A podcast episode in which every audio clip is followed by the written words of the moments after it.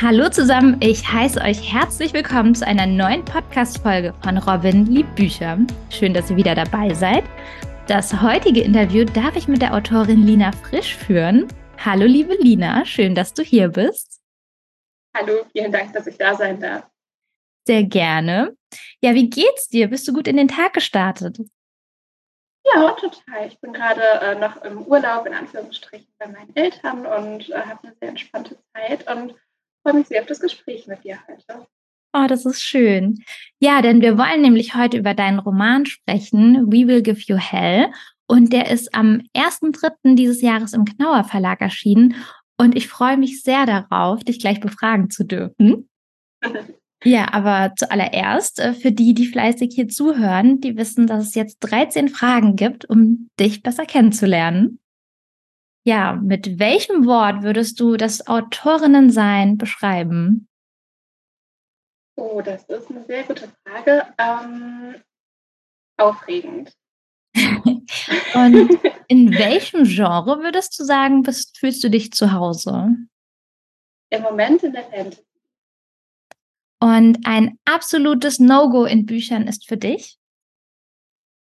Ähm, zu stark den Tropes folgen. Also manche Tropes mag ich, aber wenn, wenn es dir an allem aufgehängt scheint, dann. Dann eher nicht so. okay. Genau. Ähm, welche Geschichten haben dich in deiner Kindheit beeindruckt? Ähm, auf jeden Fall die Tribute von Panem. Eigentlich auch sehr stark Harry Potter. Mit der Antwort bin ich leider durch Jan K. Rowlings persönliche Einstellungen ein bisschen vorsichtig geworden. Aber wenn man mhm. alleine nach der Geschichte geht, dann schon auch. Ja, das fühle ich voll. Also ich würde sagen, da geht es mir ähnlich, ja, definitiv. Ähm, ja, hast du denn eine Autorin oder einen Autor, wo du sagst, das ist so dein Vorbild? Nee, ich glaube nicht. Es gibt einfach ganz, ganz viele AutorInnen, die ich wahnsinnig stark bewundere. Schreibst du lieber alleine oder mit anderen zusammen? Alleine. Ich habe das noch nie ausprobiert, äh, zusammen an der Geschichte zu schreiben. Ich habe da riesen Respekt vor. Also das, äh, mhm. glaube ich, noch ein ganz anderes Level an, an Kooperation. Ähm, aber bis, bisher alleine, ich tausche mich gerne aus über den Schreibprozess. Und wer würdest du sagen, ist dein größter Fan? mein größter Fan ist wahrscheinlich meine Mama. Wie sieht dein perfekter Tag in drei Worten aus? Ähm, entspannt, sonnig und ruhig. Klingt gut. Auf welchen Social-Media-Plattformen bist du als Autorin aktiv? Auf Instagram und auf TikTok. Und bist du eher Printbuchverfechterin oder E-Book? Oh, definitiv Print. Also ich habe es ausprobiert mit den E-Books, einfach äh, weil ich alle Leute, die mit mir verreisen, damit nerve, dass die Hälfte des Koffers aus Büchern besteht und ich dann auch nochmal Bücher einkaufe in dem Land, wo auch immer wir dann sind. Mhm. Ähm, aber irgendwie, mir fehlt das Gefühl, also das, und ich muss es auch im Regal stehen. Mhm. Ja, ja, das, das verstehe ich. ja, ähm, wir neigen uns langsam zu We Will Give You Hell. Erstmal, wie sieht für dich eine starke Frau aus? So ganz kurz und knapp ich glaube, eine Frau, die ihren eigenen Prinzipien folgt, die mhm. sich selber nicht klein macht, ähm, die dafür einsteht, was sie glaubt. Okay, und jetzt zu We Will Give You Hell in drei Worten. Wie würdest du es beschreiben? Ähm, ah, das, es ist ja eine beliebte Frage mit den drei Worten und ich finde es mhm. immer super schwierig, aber zum Glück hat meine Lektorin Hell damals für das äh, Programm, das man ja erstellt, äh, hat sie auch so einen Drei-Wort-Slogan entworfen. Mhm. Und den kann ich jetzt mal dankbarerweise verwenden. Also nicht ganz von mir, Copyright an Maria, aber romantisch, feministisch, queer trifft das, glaube ich, sehr, sehr gut. Und nochmal ganz kurz und knapp, was hat dich zu We Will Give You Hell inspiriert? Ähm, ach, kurz und knapp ist, hier wird schwierig wahrscheinlich. Aber, ähm, oder, oder eine Inspiration vielleicht. Ja, okay, ich, ich probiere es mal. ich habe ähm, 2017 ungefähr eine Dokumentation gesehen und da ging es um ein Wikingergrab ähm, auf der schwedischen Insel Birka, wo ähm, ganz äh, kluge Menschen jahrhundertelang davon ausgegangen sind, dass dort ein Wikingerkönig begraben liegen muss, einfach weil das Grab mhm. sehr, sehr reich war. Ähm, und dann wurden 2017 DNA-Analysen durchgeführt und man hat herausgefunden, dass es tatsächlich eine Frau war, die dort begraben liegt. Mhm. Und das hat die Welt der Wissenschaft sehr erschüttert, weil sich alle Leute gefragt haben, okay, wenn es dann eine Frau war, die Wikingerkönigin war, beziehungsweise Clanchefin, ähm, wir wussten ja schon, dass Frauen in der Gesellschaft gekämpft haben. Wir wussten aber nicht, dass Frauen Stämme angeführt haben. Was wissen wir denn sonst vielleicht nicht über die Geschichte oder was erzählen wir falsch, einfach weil ja mhm. viel von der Geschichte aus dem männlichen Blick geschrieben wurde und heute noch gelehrt wird. Ähm, und das hat für mich so ein bisschen den Denkprozess angestoßen, dass ich mich gefragt habe, wie war die Wikingergesellschaft wirklich? Mhm. Aber vor allen Dingen auch, wie kam dieser Wechsel, als dann in Schweden die Monarchie kam, ähm, ins Patriarchat. Also wie haben mhm. sich die mhm. Frauen damals dann irgendwie entschieden, okay, äh, selbstbestimmtes Leben AD, äh, wir geben das jetzt doch auf für die nächsten paar hundert Jahre. Ähm, genau, und da hat sich dann die fantastische Hintergrundstory von We Will Give You Hell entsponnen. Oh, das ist total spannend. Also da freue ich mich jetzt, äh, dass wir da jetzt ein bisschen genauer drauf eingehen, auf deine Geschichte. Kommen wir auch zu deinem Roman und gehen auf den Inhalt ein. Um was geht es in We Will Give You Hell? In We Will Give You Hell geht es um eine Freundesgruppe, die nach dem Abitur ähm, einen Roadtrip nach Schweden macht. Und äh, die Hauptfigur Hell ist 19 Jahre alt und hat privat eine Menge Probleme. Hell ist ein relativ wütender Mensch und äh, für sie leider auch eine wütende Frau. Und das wird von vielen Leuten in ihrem Umfeld nicht so gut aufgenommen. Und Sie zerstreitet sich tatsächlich auch mit ihren FreundInnen, während sie gerade im düsteren schwedischen Wald äh, wandern sind. Und Hell hat gleichzeitig während der ganzen Wanderung schon so sehr komische Überschübe bekommen und es fragen sich alle, was da los ist bei ihr. Und ja, dann findet sie im Wald äh, zu einer Community von Frauen, deren Wut eine magische Kraft ist. Und ähm, findet da viel heraus über ihre eigene Stärke, aber auch über ja, so ein bisschen die Gefahr von Gruppenstrukturen. Ähm, es geht dann am Ende noch so ein bisschen in so eine Art Sektenrichtung. Genau. Es ist auf jeden Fall sehr spannend und ein bisschen mystisch. Ja, kommen wir aber erstmal noch mal ein bisschen speziell auf die Wut zu sprechen. Und zwar, ich sage mal, die Idee mit der Wut, wo kam die her, dass das so die treibende Kraft ist? ich fand es einfach wahnsinnig spannend, ähm, als ich mich mit dem Schreiben einer wütenden Protagonistin beschäftigt habe, wie schwierig das für mich war. Mhm. Ähm, ich hatte mir das vorher einfach überlegt, man versucht ja auch Protagonistinnen irgendwie interessant zu machen und spannend zu machen. Und das war so ein bisschen mein, meine Idee für Hell, wie ich es aufgebaut habe. Und dann habe ich, glaube ich, anderthalb Jahre gebraucht, um ihre Sichtweise vernünftig schreiben zu können, weil es so, so schwierig war für mich, eine wütende Frau zu schreiben. Und das hat auch echt viel, ja, also ich habe viel darüber nachgedacht, wo kommt das her? Ich habe mich viel mit anderen Frauen in meinem Umfeld unterhalten und dann eben auch rausgefunden, was für eine schwierige Emotion das für viele von uns ist. Mhm. Ich studiere neben dem Schreiben noch Psychologie und da weiß man eben auch viel darüber, dass Emotionen je nach Geschlecht oder nach dem Geschlecht, das der Person bei Geburt zugeordnet wird, ähm, anders beigebracht wird. Man weiß zum Beispiel, dass äh, Frauen generell eigentlich den Vorteil haben, dass mit uns ganz viel über Emotionen gesprochen wird als Kinder. Deshalb haben wir da mhm. tatsächlich einen anderen Zugang zu. Das hängt jetzt nicht am Geschlecht, sondern es hängt daran, wie Erwachsene mit uns umgehen, wenn wir klein sind. Mhm. Aber leider geht es eben auch in die Richtung, dass Wut bei Frauen eben schon ganz, ganz früh bei Mädchen tabuisiert wird. Und was eben keine Emotion ist, die wir haben sollen, die uns oft abgesprochen wird, wo dann oft eher gesagt wird, ach, jetzt bist du traurig. Und viele erwachsene Frauen haben immer noch keinen Zugang zu ihrer Wut. Und das ist total, also es klingt vielleicht ein bisschen banal, dass man sich denkt, naja, äh, ist ja nicht so schlimm. Aber das ist ziemlich fatal eigentlich, weil Wut als Emotion dafür da ist, dass wir uns gegen Unrecht wehren und mhm. viele Frauen eben diesen, ja, diesen Antrieb dann in dem Moment nicht mobilisieren können und nicht haben. Ich fand es auf jeden Fall wirklich spannend zu lesen, weil ich das in der Form noch nie gelesen habe. Also, dass Wut quasi so im, ich sag mal, im Zentrum steht oder auf jeden Fall eine ganz, ganz wichtige Emotion ist für diese Geschichte. Und daher fand ich das auch spannend. Und ich habe das im Buddy Read gelesen, also mit einer Freundin zusammen. Und das Buch eignet sich perfekt dafür. Also ich kann es jedem empfehlen, zu zweit zu lesen, weil man kann sich unglaublich viel austauschen und darüber diskutieren und finde es eine äh, gute Grundlage für einen Buddy Read. Deine Protagonistin heißt Hell. Kannst du uns ein bisschen erzählen, wieso sie Hell genannt wird, woher der Name herrührt? Sehr gerne. Also sie ist benannt nach äh, Helia, der schwedischen oder nordischen Göttin des Todes. Und es ist sowieso eine ganz, ganz spannende Sagenfigur, weil ähm, Helia gewissermaßen in die Unterwelt verbannt wurde. Also in der nordischen Göttermythologie gibt es also ganz viele verschiedene, ähm, ja nicht Totenreiche, aber Reiche, wo man hinkommen kann, nachdem man verstorben ist. Und äh, das kennen bestimmt einige, wenn man irgendwie ehrenvoll im Kampf gestorben ist, kommt man nach Valhalla. Das mhm. klingt irgendwie total nett da, da trinkt man die ganze Zeit Bier mit Göttern, geht schlechter.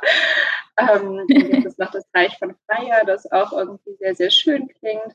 Und dann gibt es eben Hells Reich, äh, wo den Toten ähm, teilweise so erst ganz gruselig irgendwie, wenn Leute versterben, die wahrscheinlich nach Hellheim kommen, kommen die so Schuhe angezogen. Also früher, ähm, wo so Eis drunter waren, damit man sich eben auf dem eisigen Weg hinunter nach Hellheim mhm. da nicht ausrutscht in dieses gruselige Reich. Und sie selber wird ja auch beschrieben als von der einen Seite wunderschön und von der anderen Seite, dass ihr Gesicht eben, äh, dass da nur noch das Skelett zu sehen ist. Mhm. Und äh, ja, also eine Göttin, die, glaube ich, relativ wenig Fans hat. und ähm, da fragt man sich natürlich, warum Hells Vater sie nach dieser Göttin benannt hat. Mhm. Ähm, aber da kommt am Ende noch eine Menge zu raus, weil ich mir so eine kleine eigene Sagengeschichte ausgedacht habe, die äh, Sage der zwei Schwestern. Ähm, und es gibt Hell und Svea, die beiden äh, sind nicht eigentlich Schwestern in der richtigen Mythologie, aber die beiden Figuren gibt es wirklich. Und man lernt dann im Buch noch, warum Hell sehr viel Unrecht getan wurde und warum die nordischen Götter spannenderweise auch eigentlich sehr nah an den Menschen dran sind mhm. und wie so dieses ganze Konstrukt der nordischen Göttermythologie überhaupt funktioniert. Ach, das klingt interessant und auch, dass du dir da so eine Wahnsinnsgeschichte noch dahinter ausgedacht hast, also so eine historische Geschichte und dass sie sich dann so ein bisschen mit der jetzigen Welt so verbindet. Also die sind ja verknüpft miteinander. Der Name, also wie gesagt, finde ich, ist super gewählt, Hell.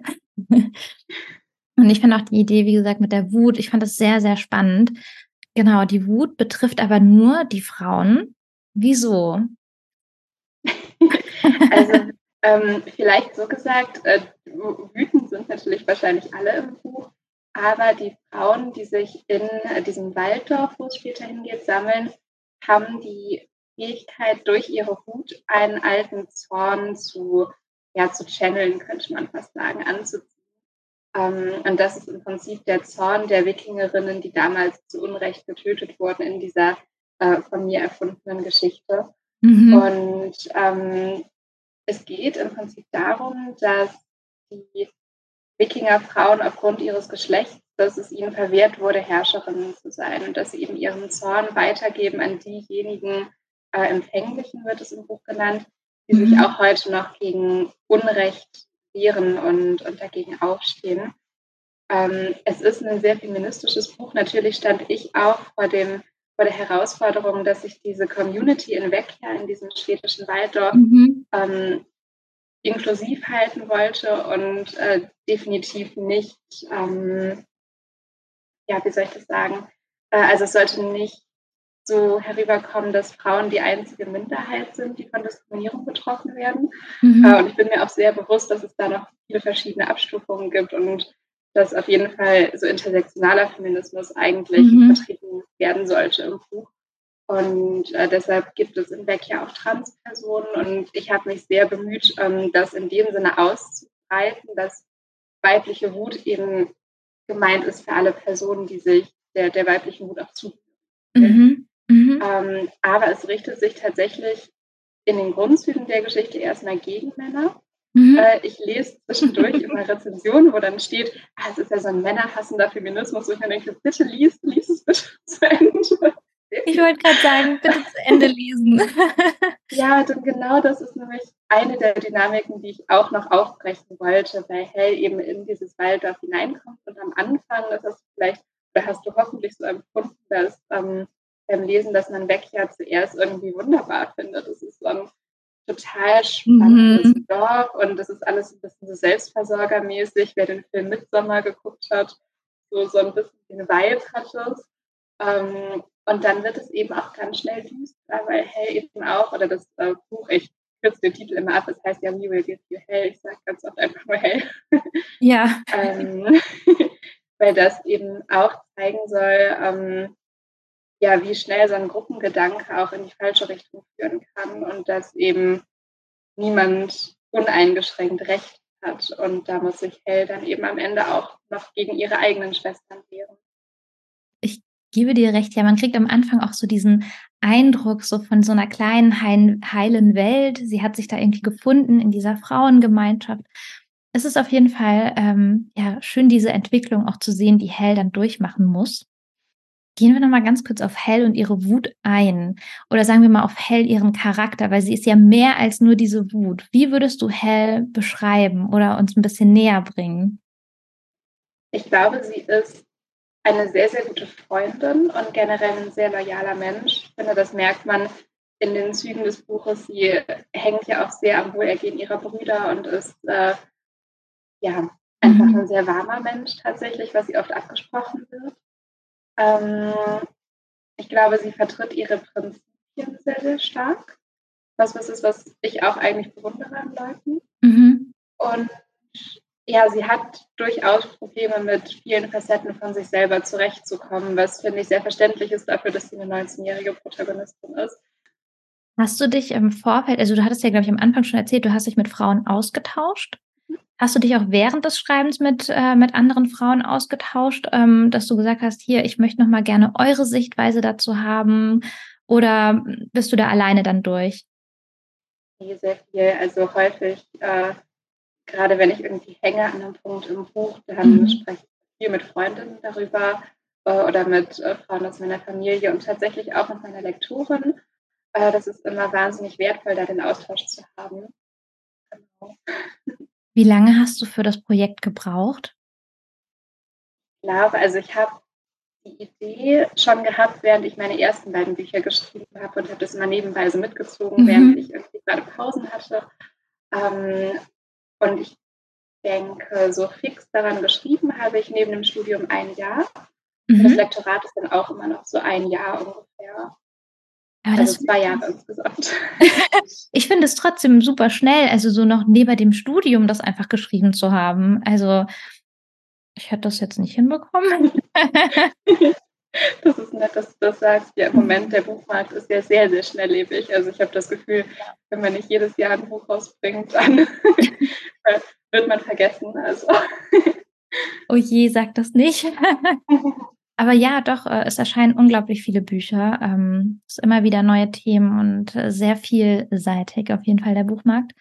Ich wollte noch mal ganz kurz erwähnen, damit jetzt wirklich kein falsches Bild aufkommt ähm, für We Will Give You Hell. Also wir haben auf jeden Fall äh, das Thema Wut, was ein wichtiges Thema ist, aber wir haben auch Freundschaft, Liebe, Zusammenhalt, Historisches in der Geschichte. Also ganz, ganz, ganz viele Facetten. Lina, für wen würdest du sagen, eignet sich denn dein Roman? Ähm, ich würde sagen, für, also altersmäßig das ab 14, glaube ich, aber ich finde das eine ganz, ganz schwierige Einschätzung, weil ich habe früher auch ständig Bücher gelesen, die eigentlich schon für Ältere waren. ähm, also alle, die sich, denke ich, für, ja, für eine spannende Geschichte interessieren, die so im schwedischen Setting spielt. Ich glaube, das macht auch viel aus, so vom Vibe her. Ich äh, feiere das total. Ich war auch selber in äh, Stockholm zur Recherchereise und habe mich oh. unfassbar verliebt so in dieses ähm, ja, In-Setting. Ähm, für alle, die sich schon, denke ich, auch für Feminismus interessieren, äh, für Leute, die Lust auf eine queere Liebesgeschichte haben. Genau. Und auf jeden Fall bis zum Ende bitte durchlesen. Ganz, ganz wichtig. Keine zu schnellen, voreiligen Schlüsse ziehen. We Will Give You Hell ist aber nicht dein erster Roman. Das haben wir ja eben gerade noch mal kurz angeteasert. Ähm, ich glaube, das war Falling Sky, wenn ich das jetzt genau, in Erinnerung habe. Ja, du bist im Verlag. Das heißt, du hast ja eben schon mal erzählt, du hast das während des Studiums geschrieben, aber ich stelle mir das super schwierig vor, weil ich glaube, man hat ja auch Abgabetermine. Hm? Das heißt, ja. man hat ja dann auch, glaube ich, einen gewissen Zeitdruck. Ähm, ja, wie, wie schwierig war das eigentlich? Also wie viel Zeit hattest du für dieses Buch? Also das ist, glaube ich, eigentlich im Studium noch eine sehr, sehr privilegierte Position im Vergleich zu Leuten, die nebenbei arbeiten, weil das ist mhm. die Lebensrealität der meisten AutorInnen, dass sie nicht vom Schreiben leben können. Und deshalb müssen wir alle immer irgendwas nebenbei machen. Mhm. Und im Studium habe ich das wahnsinnige Glück, dass ich ja gehen oder nicht gehen kann zu Vorlesungen und Klausuren schreibe oder nicht schreiben kann. Ähm, weshalb mein Bachelor auch ein kleines bisschen länger gedauert hat. ähm, genau, und da habe ich einfach immer viel dann zum Wohle des Buches geopfert. Also sobald ich irgendeine Deadline hatte oder so, mhm. äh, ist halt dann die Statistikklausur fallen gelassen worden, was mir nicht so schwer gefallen ist. Man muss Prioritäten setzen. ja, denke ich auch. Nee, ähm, aber mittlerweile bin ich im Master und versuche jetzt auch schon bald demnächst dann fertig zu sein, weil ich mich auch auf meinen Job als Psychologin freue. Mhm. Ähm, aber es ist natürlich schwierig, immer zwei Dinge gleichzeitig zu machen. Und ich glaube, ich habe lange Zeit gesagt, ich würde mir wünschen, ich könnte Vollzeit schreiben. Mhm. Mittlerweile wünsche ich mir das gar nicht mehr so doll, weil ich das Gefühl habe, es ist auch schön, zwischendurch eine Pause zu bekommen ja. von der eigenen Gedankenwelt. Man ist ja wirklich viel einfach in seinem Kopf unterwegs. Ähm, es ist schön, Menschen zu sehen zwischendurch und nicht nur am Schreibtisch zu sitzen. Von daher bin ich eigentlich so ganz glücklich mit dem Arrangement. Ja, verstehe. Also ich stelle mir das teilweise auch ein bisschen schwierig vor, wenn man vielleicht keinen, keinen Antrieb vielleicht auch mal hat und, und trotzdem schreiben muss. Ja, wie motiviert man sich denn da? Oder, oder hast du einen Tipp, wie man sich motivieren kann?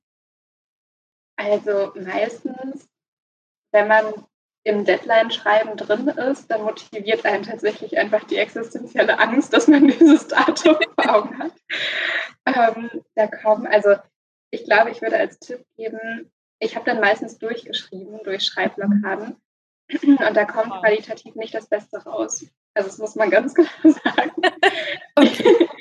Ich habe jetzt letztens erst in meinem aktuellen Projekt, habe ich 100 Seiten oder so gelöscht, mhm. was wehtut. Aber jetzt ist die Geschichte deutlich besser, weil da sind Szenen drin, wo man sich denkt, was, was machst du da? Ähm, und das passiert, wenn man sich so sehr an diesen Seitenzahlen aufhängt und denkt, heute wolltest du noch zehn Seiten schreiben, also mach. Mhm. Ähm, und ich glaube, es ist einfach wichtig, dann wirklich zur Seite legen, obwohl sich das gerade für PerfektionistInnen unter uns sehr, sehr schwierig anfühlt. Ähm, rausgehen, spazieren gehen, nicht dran denken, wenn es geht ähm, mhm. und mit anderen Leuten drüber reden und dann kommt man meistens wieder so ein bisschen rein. Ja, dann auf jeden Fall danke für den Tipp. und jetzt für alle, die We Will Give You Hell gelesen haben. Ich glaube, das ist jetzt so die entscheidende Frage. Wird es eine Fortsetzung geben? Das ist auch eine sehr komplizierte Frage, denn oh. ähm, es gibt keine direkte Fortsetzung. Das war von Anfang an so geplant, als mhm. ein Einzelband. Aber ich schreibe gerade an meinem neuen Buch, das im Herbst nächsten Jahres rauskommt, also Herbst 24. Mhm. Und eventuell sieht man oder trifft man ein paar Charaktere nochmal wieder. Also es spielt ah. so im, im mhm. gleichen Universum, kann man sagen. Okay, ich sag mal, das klingt gut und äh, bin schon sehr gespannt. Warum erst 24 muss ich so lange warten? das ist tatsächlich, ich habe jetzt meine Abgabe im Januar und ich meine, wir haben jetzt gerade, was aufgenommen wird, Ende September. Hm. Ähm, es fühlt sich schon alles sehr bald an für mich, also bin ich ganz froh, dass es erst im Herbst 24 ist. Ja. Aber ja. Aber ich freue mich sehr darauf und ähm, ja, bin gespannt, wen ich treffen werde. und ob sich dann vielleicht noch ein paar Fragen oder sagen wir ein paar Antworten auf Fragen noch geben wird. Mal schauen. Nein. ja, liebe Lina, wir sind durch mit dem Interview und ich muss mich bedanken. Also, es war sehr schön, dass du mein Gast warst. Ich danke dir. Es war total schön, mit dir zu sprechen. Das freut mich sehr. Ja, ich wünsche dir auf jeden Fall weiterhin viel Erfolg mit We Will Give You Hell und mit allen Büchern, die folgen werden. Ich bin sehr gespannt. Vielen, vielen Dank. Damit ihr nichts verpasst, packe ich euch alle wichtigen Informationen zu Lina nochmal in die Folgenbeschreibung, also Instagram, wo ihr sie finden könnt. Dann würde ich sagen, an alle Bücherliebhaberinnen und Bücherliebhaber und die, die es noch werden wollen, genießt den Tag und wenn ihr wollt, hören wir uns wieder nächstes Mal zu einer neuen Podcast-Folge von Robin liebt Bücher.